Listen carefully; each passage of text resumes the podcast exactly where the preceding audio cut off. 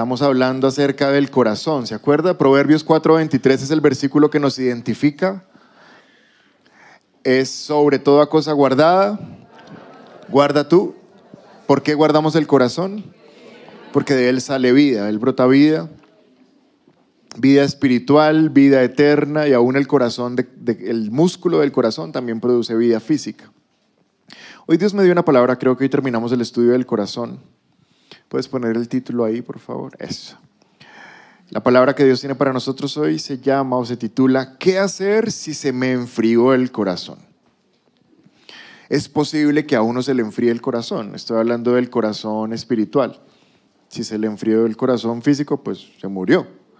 Entonces no estamos hablando del, del enfriamiento del corazón físico, sino del corazón espiritual. ¿Qué hacer si se me enfrió el corazón. Es posible, la palabra dice que cuidemos el corazón para que no se enfríe, para que no se muera.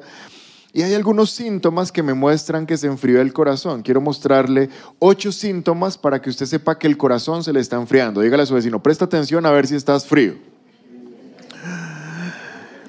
Primer síntoma, has perdido interés en las cosas de Dios. Entonces antes tú eras como un apasionado, te gustaba venir a la iglesia, de hecho había gente que decía, ay, mañana me voy a poner esto para ir a la iglesia, ya estaba en su agenda, de hecho había gente que servía en la iglesia, eh, cantaban, tocaban, em, eh, predicaban, ayudaban con los niños, bueno, no, no sé el caso. Y ahora ya, si lo haces bien, si no, también. Se te enfrió el interés, es un primer síntoma de que tu corazón se está enfriando o ya se enfrió. Número dos, segundo síntoma, te estás apartando. Antes tú tenías como un parche, un combo, un grupo de amigos, pertenecías, hablabas con gente, te comunicabas, te preguntabas cómo están, eh, qué has hecho, no sé qué. Ahora ya no. Estás apartado, ya no, ya no tienes comunión, ya no tienes compañerismo con personas de la iglesia o de la fe, entonces es un segundo síntoma. Tercer síntoma, estás tan frío que ya no sientes ganas de orar. Entonces ya llevas varios días sin orar, semanas sin orar, meses sin orar, sin leer la palabra de Dios. ¿Por qué? Porque te sientes frío. Cuarto síntoma de que te estás enfriando. Abriste la puerta a un pecado que antes no pensaste que fueras a cometer. O sea, cuando estabas encendido tú decías, uy, emborracharme, uy, ¿qué tal? Y ahora ya estás tan frío que ahora mm, estás, has permitido cosas que, pensaste que no ibas a hacer.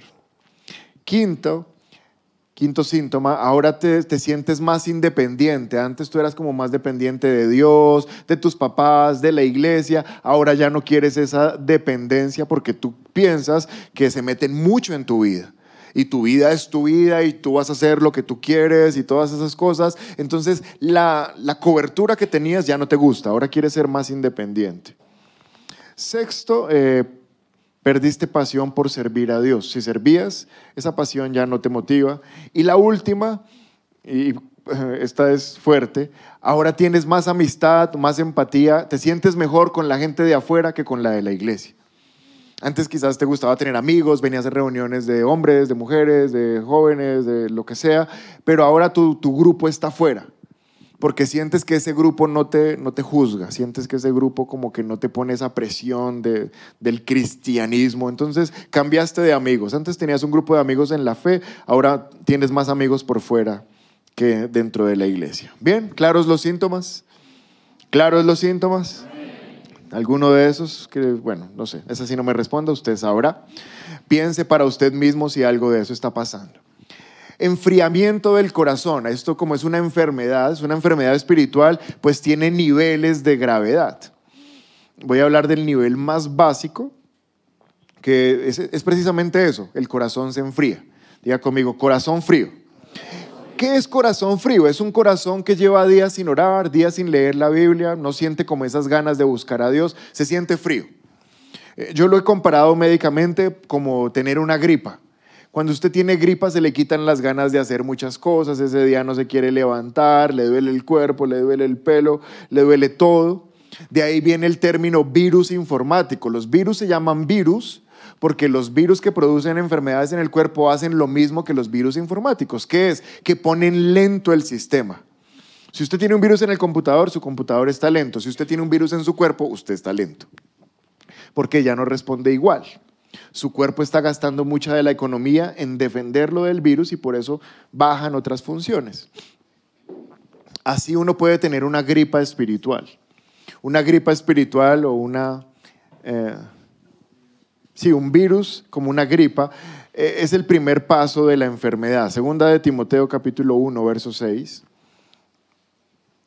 dice la palabra de Dios, Pablo le está escribiendo a uno de sus discípulos, que también va a ser pastor, va a ser un pastor, pero es muy joven, y Pablo le dice, por esta razón te recuerdo que avives el fuego del don espiritual que Dios te dio cuando te impuse mis manos. Ahora, Timoteo es un líder de la iglesia, Timoteo es un joven lleno del Espíritu de Dios, y Pablo le está diciendo, te recomiendo que avives el fuego del don de Dios.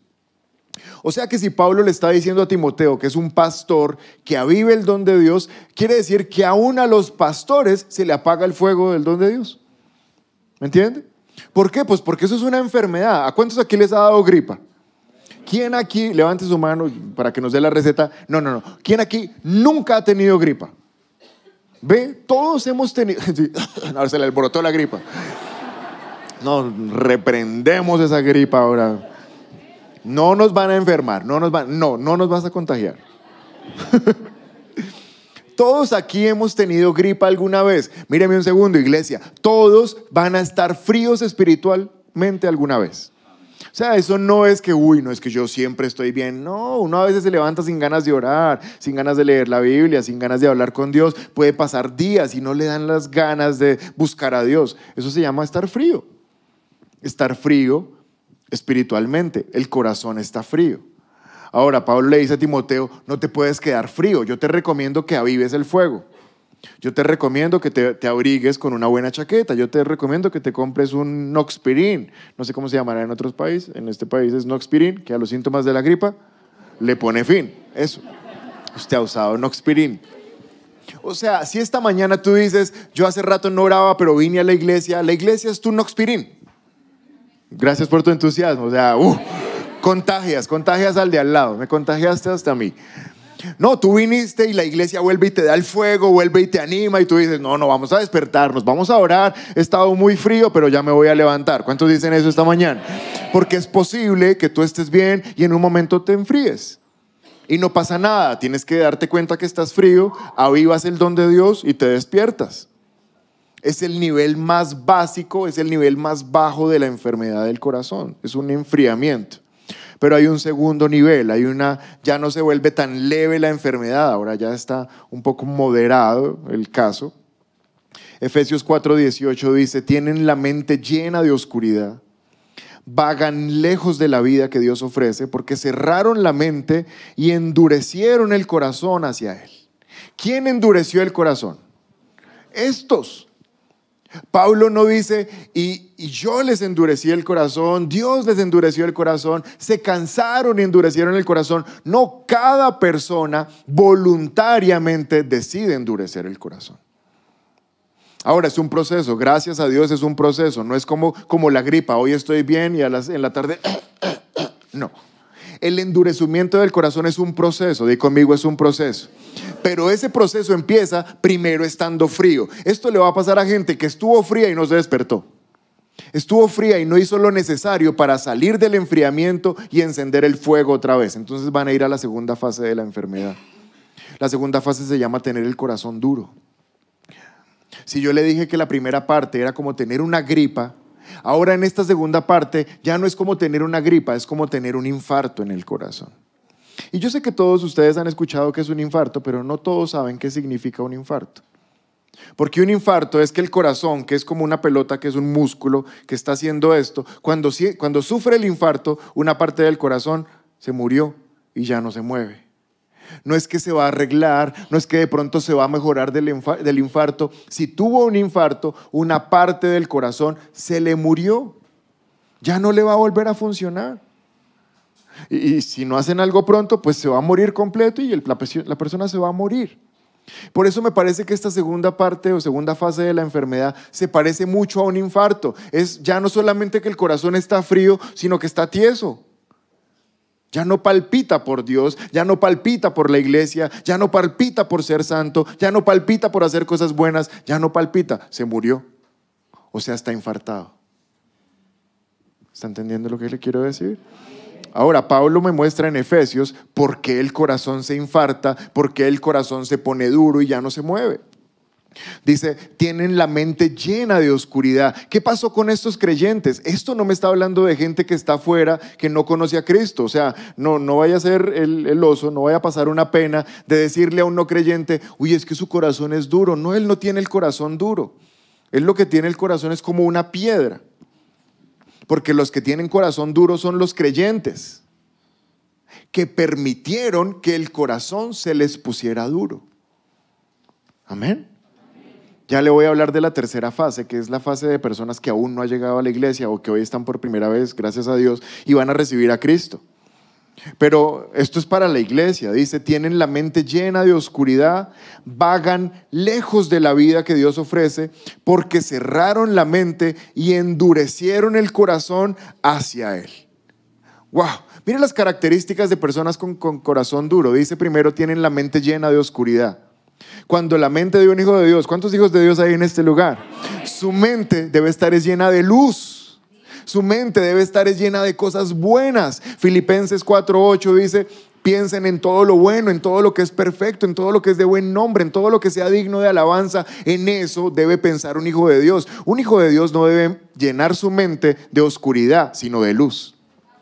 Por eso Satanás, él quiere que tu mente sea oscura. Él quiere mantenerte ignorante. Entre menos luz tengas, mejor para él. Entre más tú escondas cosas, entre más mientas, entre más estés en la oscuridad, para él es mejor. Para que tu mente se llene de oscuridad. La buena noticia es que tú viniste hoy a la iglesia. Eso habla bien de ti porque esta mañana estás recibiendo la luz de Cristo en tu mente estás recibiendo la luz de Cristo en tu mente. Y entonces cuando hay luz, ¿qué pasa con la oscuridad? Tiene que irse. Y si tú venías con la mente oscura, la buena noticia es que vas a salir de aquí con la mente en luz con la mente iluminada. Pero aquí dice que la gente que tiene el corazón duro es porque tiene la mente llena de oscuridad. Se permite pensar en oscuridad, se permite estar en oscuridad, se permite mentir, se permite esconderse, se permite estar en el lugar que no debe estar. Ahora dice Pablo, y estos que tienen el corazón duro vagan lejos de la vida que Dios ofrece. Si vagan lejos, ¿esos qué son? Pues unos vagos. ¿Qué hace un vago? Pues vagar. ¿Cuántos vagos? y usted dice, ese es un vago, es que ¿por qué es un vago? Porque no hace nada, o sea, no hace nada con su vida. Es un vago. Pues Pablo dice que los que tienen el corazón endurecido son unos vagos, porque se la pasan lejos de la vida que Dios les está ofreciendo. Son unos vagos. O sea, iglesia, ¿sabes algo? Me puedes mirar. Dios tiene un plan tremendo para tu vida. Dios te mandó a este mundo con un propósito. Él quiere que seas feliz. Él quiere que seas bendecido. Él quiere que seas próspero. Él quiere que seas sano. Él quiere que tengas una familia que ama a Dios. Una esposa o un esposo que ama a Dios. Unos hijos que aman a Dios. ¿Cuántos creen todo eso? Pero los vagos ven el plan de Dios y dicen, no, no me gusta. Yo quiero estar lejos de la vida que Dios ofrece. El plan que Dios te ofrece es bueno, porque la palabra dice que su voluntad es buena, agradable y perfecta. Pero un vago ve la voluntad de Dios y se aleja de la voluntad de Dios. Está vagando lejos de la vida que Dios ofrece. Ahí hay una segunda característica de los que tienen el corazón endurecido. Y número tres, mira lo que dice ahí, porque cerraron la mente y endurecieron el corazón. Cerraron la mente. Y si tú viniste esta mañana, quiero que le digas a tu vecino, abre la mente. Ahora, a las cosas que Dios tiene. Alguien dice que, uy, eso era lo que estaba esperando que me confirmara. No. No cierres la mente, o sea, no vengas a la iglesia, no recibas esta palabra y, seas tan cabezón de decir, uy, eso es para otro, si hubiera venido mi hermana. Ay. No, eso es ser cabezón. Abre la mente que si Dios te trajo esta mañana es porque probablemente tu corazón se está enfriando o se está endureciendo y Él no quiere que te pierdas. Él no quiere que sufras, Él no quiere que llores, Él no quiere que termines lejos de la vida que Él tiene para ti. Y te trajo en esta mañana para decirte, abre la mente, no seas tan cerrado, no digas, es que yo ya decidí eso, es que yo ya me voy a ir por este lado. No, abre la mente en esta mañana, porque estos que se endurecen en el corazón son personas que cerraron su mente a la voluntad de Dios para sus vidas. Y entonces la segunda fase de la enfermedad se llama un corazón endurecido. Y conmigo, en corazón endurecido. Es muy similar a un corazón infartado. Ya no funciona. Funciona a la mitad. Y, me gusta mucho. Usted se preguntará por qué es que yo hago esto. Porque cuando uno le hace un, ecocardiograma, una ecografía al corazón, se ve como una pelotica de jugar fútbol, pero solo la mitad o un pedazo se mueve. Y uno dice, uy, mire todo ese territorio, todo ese pedazo de músculo que se murió. Se ve perfecto cómo el corazón está muerto y cómo el otro pedazo de corazón vive. Y esta mañana, sabes, espiritualmente uno puede ver cuántos están vivos y cuántos están muriendo. Y si Dios te trajo es porque Él no quiere que ninguno de los que vino se pierda. Esta palabra no es para decir, uy, es que estás reendurecido, no, eso ya no hay nada que hacer.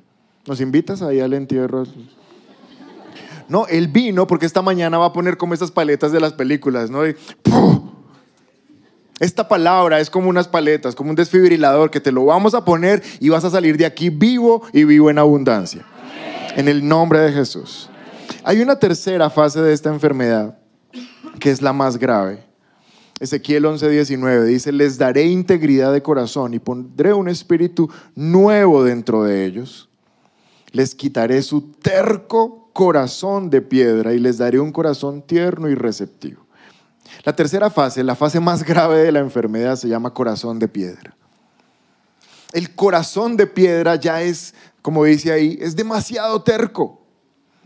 Ahora, hay dos posibles corazones de piedra. Quiero que, si puedes, me mires un segundo. Hay dos posibles corazones de piedra. El primer tipo de corazón de piedra es la gente que aún está pasando ahorita por enfrente de la iglesia y mira a la iglesia y dice, uy, ahí están esos que hablan mal de nosotros. Saludos a los que nos ponen manita abajo en YouTube. Esto también es para ti. Sí, no sé, es que hay alguien que me mira, pero solo para ponerme así manita abajo, pero igual yo también te amo. Quería decir eso hace rato. Em, entonces hay dos tipos de corazón de piedra. El corazón de piedra del que todavía no ha recibido a Jesús. ¿Sabes? Él, tenemos que orar por él para que Dios haga esto que dice en Ezequiel, le quite el corazón de piedra y les ponga un corazón tierno y receptivo. Pero hay un segundo corazón de piedra, ¿sabes cuál es? El que vino a la iglesia, conoció a Cristo, estuvo aquí con nosotros, aprendiendo, sirviendo y ahora ya se fue ese corazón de piedra, a ese le tengo mucho miedo. Le tengo mucho miedo porque hace como dos semanas una persona que me presta un servicio me vende un producto. Estaba en mi casa. ¿Podemos cerrar un momento mientras pasa ahí el candidato? Una persona que me vende un producto estaba en mi casa, entonces empezamos a hablar, me hizo una invitación el domingo, ay, vamos a tal sitio, la vamos a pasar bien, y yo no, es que el domingo no puedo, yo voy a la iglesia. Me dijo, bueno, pues dígame a qué hora sale de la iglesia, y yo, vamos, y yo no, es que en la iglesia estoy como de 7 a 1, y me dijo, uy, qué culto tan largo. ¿Cuál iglesia es esa, pobrecito, toda la mañana ya metido? Y yo, sí, venga, y no se puede salir antes. Y yo, no, no me puedo salir antes. ¿Por qué? Y yo, no, pues porque yo soy el que predico en la iglesia. Entonces me dijo, ay, usted es pastor, ay. yo, sí, yo soy pastor. No me creía. Entonces yo, miren YouTube, soy, yo. ¡Oh! Me tocó ponerle YouTube para que me creyera. Me dijo, ay, usted es pastor. Y yo, sí, porque no vamos a la iglesia, no sé qué. Y me dijo, no, yo ya fui a la iglesia. Ahora yo qué? Me dijo, yo ya estuve en la iglesia hace unos años, de hecho toqué en la alabanza de una iglesia. Y yo, ¿en serio? Me dijo, sí. Pero ahora ya no creo en eso. ¿Quién me garantiza que la Biblia es verdad? ¿Quién me garantiza que la Biblia no la manipularon? ¿Quién me garantiza? Y entre más me decía yo, no, nadie le garantiza. Ahora estoy abierto a otras culturas, al budismo, al hinduismo. Yo quiero conocer de más religiones, a ver si en alguna encuentro la respuesta. ¿Sabe? Entre más él hablaba, yo más pensaba, no le puedo decir nada. O sea, no le puedo predicar. De pronto sabe más palabra de la que yo sé. Porque ya ese corazón está tan hecho de piedra que la misma palabra que recibió, como no la obedeció, fue la misma palabra que lo endureció. Y a este punto ya no necesita que le predique, lo que necesita es que yo interceda por él. Que yo me ponga entre Dios y él y le diga, Señor, quita su terco corazón de piedra y ponle un corazón tierno. Él necesita mi oración más que mi predicación. ¿Me comprende? Pero casos como ese me lo sé, me lo sé de memoria. Personas a las, cuales yo les prediqué la palabra hace 15 años, les enseñé y eran apasionados y ahora yo miro sus Facebook, sus Facebook y digo, ¿qué pasó? O sea, son personas que no conozco, son otros. Porque este corazón de piedra es peligroso. Tito 1.15 dice, todo es puro para los de corazón puro. En cambio, para los corruptos, ya pasó creo, vamos a abrir. En cambio, para los corruptos e incrédulos, nada es puro, porque tienen la mente y la conciencia corrompidas. Para el incrédulo ya es demasiado difícil este proceso del corazón. Ya no cree. Se le puso tan duro el corazón que ya no cree. Ahora voy a mostrarle por qué se pone duro el corazón, bíblicamente. ¿Por qué? ¿Cómo es el proceso? Es un proceso de cinco pasos, según yo lo encuentro en Hebreos capítulo 3. Son cinco pasos para que el corazón pase de ser sensible a Dios a ser una piedra. Hebreos capítulo 3, verso 12. Ya podemos abrir. Ya no puedo respirar. Estoy a punto de caer aquí. Hebreos 3, 12. Cuídense, hermanos, de que ninguno de ustedes tenga un corazón pecaminoso. ¿Quiénes son los que se deben cuidar según Hebreos 3? Los, no, mire ahí, ¿qué dice? Cuídense quiénes. Los hermanos, esto es para la iglesia, esto no es para los que no vienen a la iglesia. Los que nos debemos cuidar somos los creyentes. Cuídense, hermanos, de que ninguno de ustedes tenga un corazón pecaminoso e incrédulo que los haga apartarse del Dios vivo. Verso 13. Más bien, mientras dure ese hoy, anímense unos a otros para que ninguno de ustedes se endurezca por el engaño del pecado. 14 hemos llegado a tener parte con Cristo con tal que retengamos firme hasta el final la confianza que tuvimos al principio. Y aquí me quiero detener. Lea ese versículo conmigo cuando cuente tres. Un, dos, tres. Hemos llegado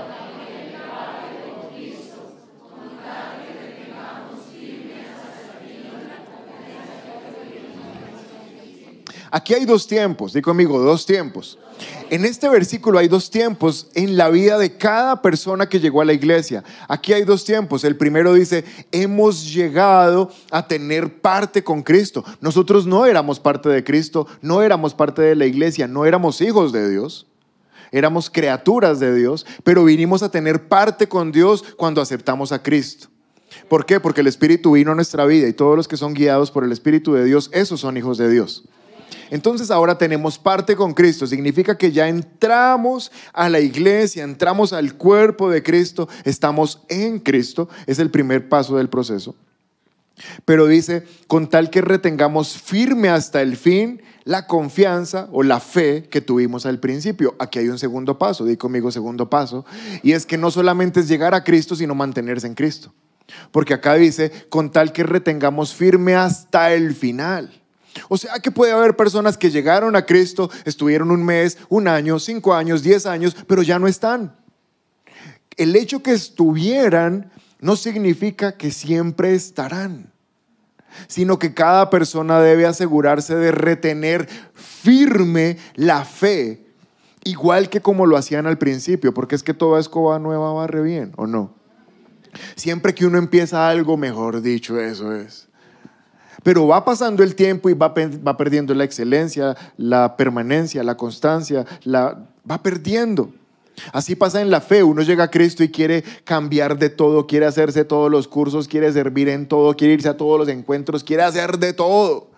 No chévere que empieces con toda la, iniciativa y que, estés animado. Lo importante no es que estés animado hoy, lo importante es que te mantengas animado hasta el final, porque es que el camino es muy largo. El camino es muy largo, o sea, yo pretendo no morir todavía, por unos 40 años, 50 años, no sé, si es que Cristo no viene. O sea que el camino es largo. ¿Hasta dónde es? Hasta el final. Y, la reunión de hombres ayer estuvo buena por eso, o sea, jugamos fútbol, eh, casi romper ese televisor, pero yo sé quién es, o sea, si, si falla, ya sé a quién se lo va a cobrar. Aviso ahí. Jugamos Xbox, jugamos pues, dominó, jugamos muchas cosas, pero al final aplicamos la palabra y la palabra dice que no corramos como quien va a perder, sino que corramos como quien va a ganar. Tú no viniste a la iglesia simplemente a correr y a correr un rato, corre como quien va a llegar hasta el final de la carrera. Amén porque el corazón se puede poner duro y podemos terminar apartados de lo que al principio dijimos que nunca nos íbamos a apartar. Verso 15, como se acaba de decir, si ustedes oyen hoy su voz, no endurezcan el corazón como sucedió en la rebelión. Voy a mostrarles los cinco pasos del proceso del endurecimiento del corazón. Número uno, verso 12. Cuídense, hermanos, de que ninguno de ustedes tenga un corazón pecaminoso e incrédulo que los haga apartarse del Dios vivo. Primer paso para que el corazón se empiece a poner duro se llama incredulidad. Ahora, no sé si alguien aquí pudiera definir la palabra incredulidad. No creer, fácil. Esa es una definición demasiado sencilla. Incredulidad es no creer. Ahora voy a hacer una segunda pregunta. ¿Por qué uno es incrédulo? ¿Por qué no cree? Bueno, iba a preguntarle a todos, pero aquí ya ganaron, ya les ganaron. Uno no cree cuando no conoce. Uno no cree en lo que no conoce. He puesto este ejemplo, ha gustado, entonces voy a seguirlo poniendo. Una persona le dice a otro, si supiera la manicurista que conseguí. Es que es buenísima, le deja a uno las manos como un ángel. Y la otra dice, ¿qué? La mía es mejor. Entonces la otra le dice, ¿por qué no la prueba? y mira. Y entonces el que no cree la prueba y dice, oh, manos de ángel, es buenísima.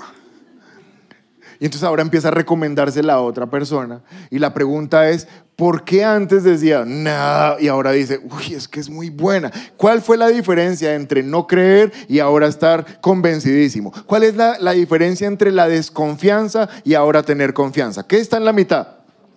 el conocimiento. Entonces, ¿por qué las personas, por qué somos incrédulos con Dios? ¿Por qué hay cosas de Dios que no creemos? ¿Por qué hay cosas que nos cuesta trabajo entender y creer? ¿Es porque Dios no es real? No, es porque no lo conocemos. Entonces, la primera parte para que el corazón se haga duro es la incredulidad. Aquí dice, cuídense de un corazón incrédulo que los haga apartarse del Dios vivo. Si tú no conoces la palabra, entonces tú no, crees en Dios. Porque tú no puedes confiar en alguien a quien tú no conoces. ¿Vamos claros hasta ahí? Ahora, Colosenses 3:16 dice, la palabra de Cristo more en abundancia en vosotros, enseñándoos y exhortándoos unos a otros en toda sabiduría. Y le acabo de mostrar la razón por la cual yo casi no uso Reina Valera. Es que no sé leer esa parte de enseñándoos y exhortándoos. Pero es que no encontré mejor versión para este versículo, porque ninguna dice, la palabra de Cristo more en abundancia en vosotros. ¿Sabes cómo debería estar la palabra en nuestras vidas? En abundancia. O sea, deberíamos estar llenos, rellenos de palabras. No deberíamos esperar a que un amigo nos mande un versículo para decir, ya leí la Biblia hoy. Porque es que un versículo diario no produce ninguna nutrición. Peor aún si solamente te llenas de lo que yo te predico día cada ocho días. Ahora puedo comprender por qué somos incrédulos, porque no tenemos palabra. Y si no hay palabra, el corazón se empieza a poner duro. ¿Cuántos de ustedes quieren ser bendecidos en abundancia? Ser prosperados en abundancia. Que su familia tenga abundancia. Que su empresa tenga abundancia. No va a pasar hasta que no tengas palabra en abundancia. O sea, queremos la abundancia de Dios, pero no nos alimentamos de la abundancia de Dios. Y eso es proporcional. Si tú tienes palabra en abundancia, tu vida está en abundancia. Es un poco contradictorio. Primera de Tesalonicenses 2.13 dice, por tanto nunca dejamos de darle gracias a Dios que cuando recibieron su mensaje de parte nuestra, ustedes no consideraron nuestras palabras como ideas humanas, sino que tomaron lo que dijimos como la misma palabra de Dios, la cual por supuesto lo es. Y esta palabra sigue actuando en ustedes los que creen. Cada vez que lees la palabra, la palabra actúa en ti. Hoy viniste de una manera y no sales igual, seguro no sales igual. ¿Por qué? Porque estás expuesto a la palabra. Y la palabra, si venías frío, te está avivando. Si venías duro, te está ablandando. Porque la palabra siempre actúa en los que la escuchan. Pero la primera fase de la enfermedad se llama incredulidad. ¿Por qué? Porque no hay suficiente palabra. Ahora pasa la segunda fase de la enfermedad. Dice el verso 12, cuídense hermanos de que ninguno de ustedes tenga un corazón pecaminoso e incrédulo. Verso 13, más bien, mientras dure ese hoy, anímense unos a otros para que ninguno de ustedes se endurezca por el engaño del pecado. Di conmigo, se endurezca por el engaño del pecado. Vamos, de una vez más, se endurezca por el engaño del pecado. Vamos, una vez más, se endurezca por el engaño del pecado. Ahora quiero preguntarte, ¿qué es lo que endurece? El engaño del pecado. Eso es lo que hace que el corazón se ponga duro, el pecado. Claro, el pecado se deriva de la incredulidad, porque si la incredulidad es falta de conocimiento, cuando tú no conoces lo que la palabra dice, pues entonces pecas. Y quiero repetir algo que dije hace, unos días, pero aplica también que tengo que volverlo a decir. Porque hay personas que dicen, pastor, es que ya esta iglesia no me llena. Sus prédicas ya no me llenan.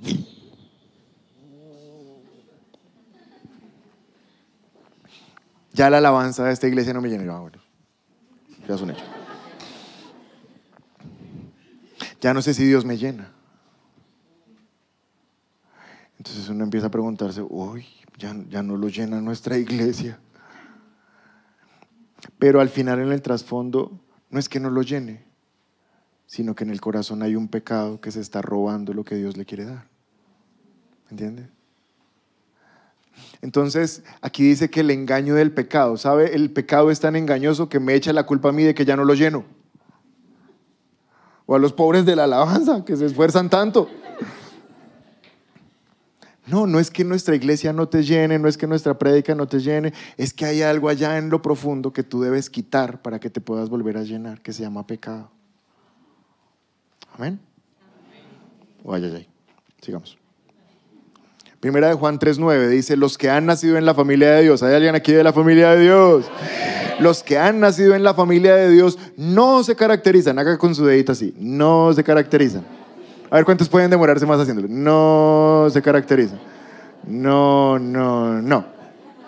Nosotros no nos caracterizamos por practicar el pecado, porque la vida de Dios está en ellos. Así que no pueden seguir pecando, porque son hijos de Dios. Si tú crees en Cristo, no puedes seguir pecando, porque eres hijo de Dios como la vida de Dios está en ti, el pecado tiene que irse. Obviamente que nosotros pecamos. Todos los días pecamos. Todos los días pecamos. Pero el término que Pablo utiliza para nosotros, los hijos de Dios, de Dios pecar, es la misma palabra resbalarse o tropezarse. ¿Ha ido por la calle y se ha tropezado? Que usted va ahí como en el celular, no sé qué, ahí. Y todo el que se tropeza es como, que a mí me gusta moverme a veces. O sea, uno quiere disimular que se iba a caer, pero para que la gente no se burle de uno, no, no, se iba a caer, no, yo nunca. O, sea, resbalado con el piso mojado, que usted va ahí, y a veces hasta, ¡pa! se da el golpe.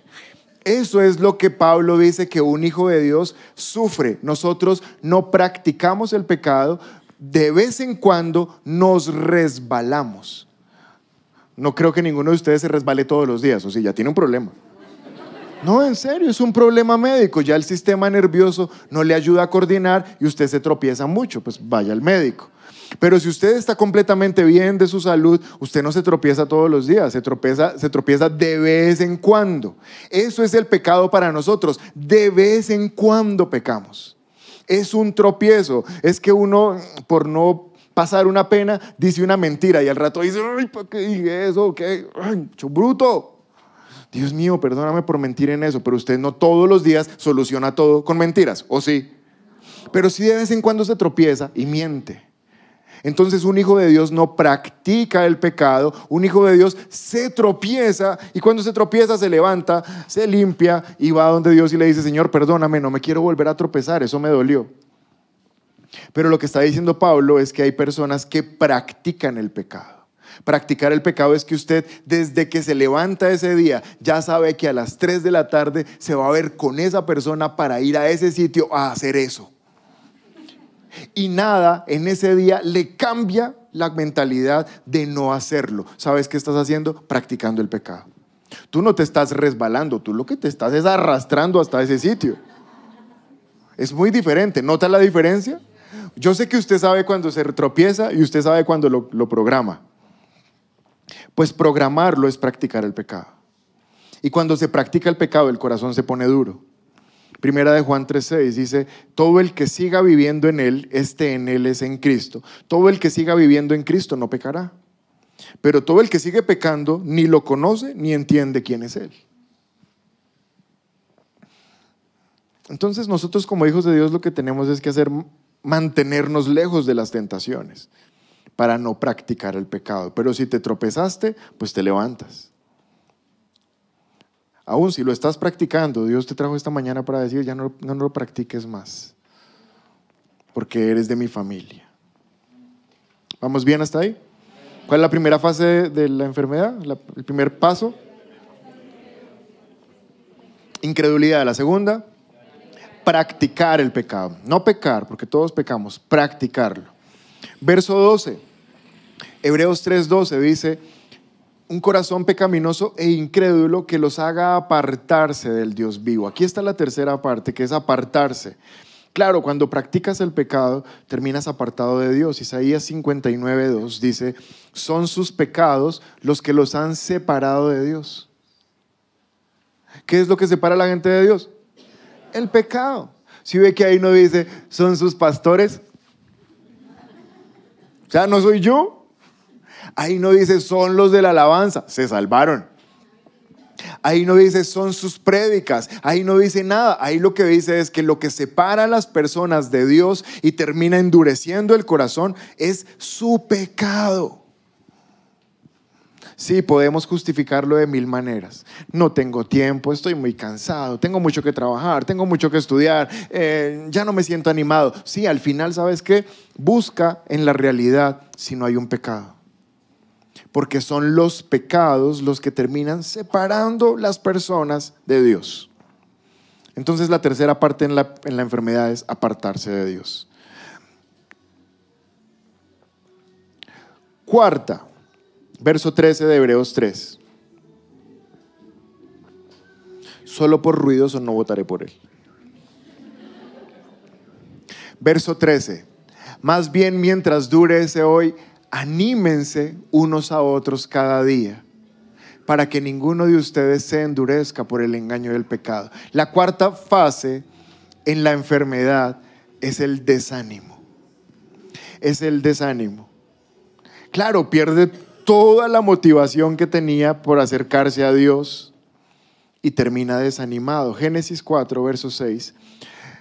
Dios está teniendo una conversación con Caín y le está diciendo, ¿por qué estás tan enojado? Preguntó el Señor a Caín, ¿por qué te ves tan decaído? Esta palabra decaído es la misma palabra desanimado. Si lo tradujéramos al lenguaje de hoy, diríamos, ¿por qué estás tan bajo de nota? Dios le está preguntando a Caín, ¿por qué te ves como, como apachurrado? desanimado. Verso 7, serás aceptado si haces lo correcto Pero si te niegas a hacer lo correcto, entonces ten cuidado, el pecado está a la puerta, al acecho y ansioso por controlarte, pero tú debes dominarlo y ser tu, su amo. ¿Por qué estaba desanimado Caín? ¿Por qué estaba desanimado Caín? Aquí dice, por el, porque se negó a hacer lo correcto. ¿Aquí Caín ya había matado a Abel? No, apenas lo está planeando. Y Dios se aparece antes, así como el Espíritu de Dios siempre te dice antes, no vayas a ese lugar. Así como el Espíritu de Dios siempre te dice antes, no llames a esa persona. Siempre nos dice antes, ¿o no? Siempre nos dice antes. Porque así es desde el principio. Dios se aparece antes y le dice, ¿sabes por qué estás tan desanimado? ¿Sabes por qué estás tan frustrado? ¿Sabes por qué estás tan deprimido? Por el pecado. Porque si estuvieras haciendo lo correcto, no estarías desanimado. Pero si te niegas a hacer lo correcto, el pecado está a la puerta, al acecho, ansioso por controlarle. ¿Saben, ¿Saben algo, iglesia? Cuando salgan de este lugar, ahí los va a estar esperando el pecado. Ahí los va a estar esperando, ansioso por controlarlos. Entonces Dios le está avisando a Caín, si no te controlas, vas a hacer algo malo. Dios dice, bueno, Señor, cerró la puerta y mató a Abel. Y Dios le avisó antes. No te dejes controlar, porque cuando tú te dejas controlar por el pecado, terminas desanimado. Pero la fase final del proceso de la enfermedad está en el verso 15. Y esta es la última. Verso 15 dice, Hebreos 3:15, como se acaba de decir, si ustedes oyen hoy su voz, ¿cuántos están escuchando la voz de Dios hoy? Si ustedes están escuchando hoy esa voz, no endurezcan el corazón como sucedió en la rebelión. La fase final de la progresión del corazón que se está endureciendo se llama rebelión. ¿Y qué es rebelión? ¿Alguien puede definirme qué es rebelión? A ver, por este lado, ¿quién puede definir rebelión? Ir en hacer lo contrario. Me gusta, ir en contra de o hacer lo contrario. Rebelarse es que tú sabes exactamente lo que no debes hacer y lo haces. O rebelarte es que tú sabes lo que debes hacer y no lo haces. Cuando uno ya sabe lo que tiene que hacer y adrede voluntariamente no lo hace, el corazón ya está en la fase final de endurecimiento. Se lo quiero mostrar a través de la palabra. Jeremías 18:12. Miren estos que siguen, que ya, ya terminé, pero mírenlo por favor. Sin embargo, el pueblo respondió, no gastes saliva, continuaremos viviendo como se nos antoja y con terquedad seguiremos nuestros propios malos deseos. Ahora, aquí yo veo un pueblo muy, muy comprensivo porque al menos le están diciendo al que predica, no gaste saliva. O sea, no se moleste la garganta que a pesar de que usted nos diga algo, continuaremos viviendo como se nos antoja y con terquedad seguiremos nuestros propios malos deseos. Esa es una buena definición de rebelión. ¿Están de acuerdo? Ezequiel 33, verso 30. Se dicen unos a otros, vayamos a oír lo que el profeta tiene para contarnos de parte del Señor. Tienen el corazón duro, pero ellos saben que cuando vienen a la iglesia, cuando vienen a la iglesia Dios les habla. vamos a la iglesia, allá Dios nos va a hablar. Verso 31. Entonces se acercan fingiendo sinceridad y se sientan delante de ti. O sea, todos los de esta primera fila. se acercan fingiendo sinceridad y se sientan delante de ti. Escuchan tus palabras, pero no tienen ninguna intención de hacer lo que tú les dices, porque tienen la boca llena de palabras sensuales y en su corazón solo buscan dinero. El corazón se endurece y ahí hay dos razones de por qué, a pesar de saber que Dios está diciendo la verdad, el corazón terco dice, no, por aquí es por donde yo quiero. Dice lo primero, tienen la boca llena de palabras sensuales. Este es uno de los talones de Aquiles de nosotros los seres humanos, la sensualidad o la sexualidad. Dios te dice, sí, Dios me dice, pero no. Soy terco. Y la segunda es el dinero, el amor al dinero. Dios te dice, eso no es correcto. Sí, pero yo necesito plata. Entonces ellos vienen. ¿Quiénes son ellos? Me estoy refiriendo a personas que se les está endureciendo el corazón o ya lo tienen endurecido. Escuchan tus palabras, escuchan la prédica, dicen, ay, las canciones tan lindas, pero no tienen intención de hacer lo que dices. Y miren el último versículo, verso 32. Les resultas muy entretenido. Dicen, no, es que es muy chistoso. Predica ya y lo hace reír a uno. Por eso hasta hoy fui chistoso. Sí, no más. Solo seriedad. Teras. Les resultas muy entretenido, como alguien que les canta canciones de amor con una hermosa voz. O les toca buena música con un instrumento. Ay, es que en esa iglesia tocan tan lindo esas canciones tan hermosas. Sí, vienes, te parece que la palabra es chévere, que es entretenido, que hasta tocamos bien, que cantamos bonito. Sí, chévere todo eso. Oyen lo que dices, pero se niegan a hacerlo. Entonces, ¿qué pasa cuando uno es reiterativo en escuchar, pero no obedecer? El corazón termina endurecido. Y esta es la fase final del, endurecimiento del corazón. Se llama rebeldía o rebelión. Escuchar, saber lo que no debo hacer y a pesar de eso decidir que sí lo quiero hacer. Entonces, este corazón ya no termina endurecido, sino como una piedra. ¿Cuál es la buena noticia? Que sin importar cómo esté tu corazón, la palabra de Dios me dice que las misericordias de Dios son nuevas cada mañana.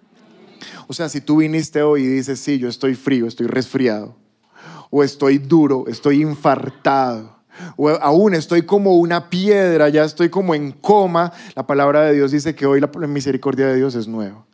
Y si es por causa del pecado, hoy el Señor te perdona tu pecado y te dice, volvamos a empezar desde cero. Y si alguien dice, sí, chévere todo eso que me están diciendo, pero es que yo estoy es como una piedra, pues la palabra de Dios también dice que aún las piedras van a alabar a Dios. Así que si estás como una piedra, hoy es el día de que rompas la piedra y permitas que el Señor te vuelva a tocar. No sé cuántos de ustedes quieren eso para sus vidas. Si te gustó este video, aquí puedes encontrar el contenido más reciente, algo especial para ti y el recomendado del mes. Recuerda suscribirte, activar las notificaciones y seguirnos en todas nuestras redes sociales. Somos un lugar cerca de ti y trabajamos por una nueva generación.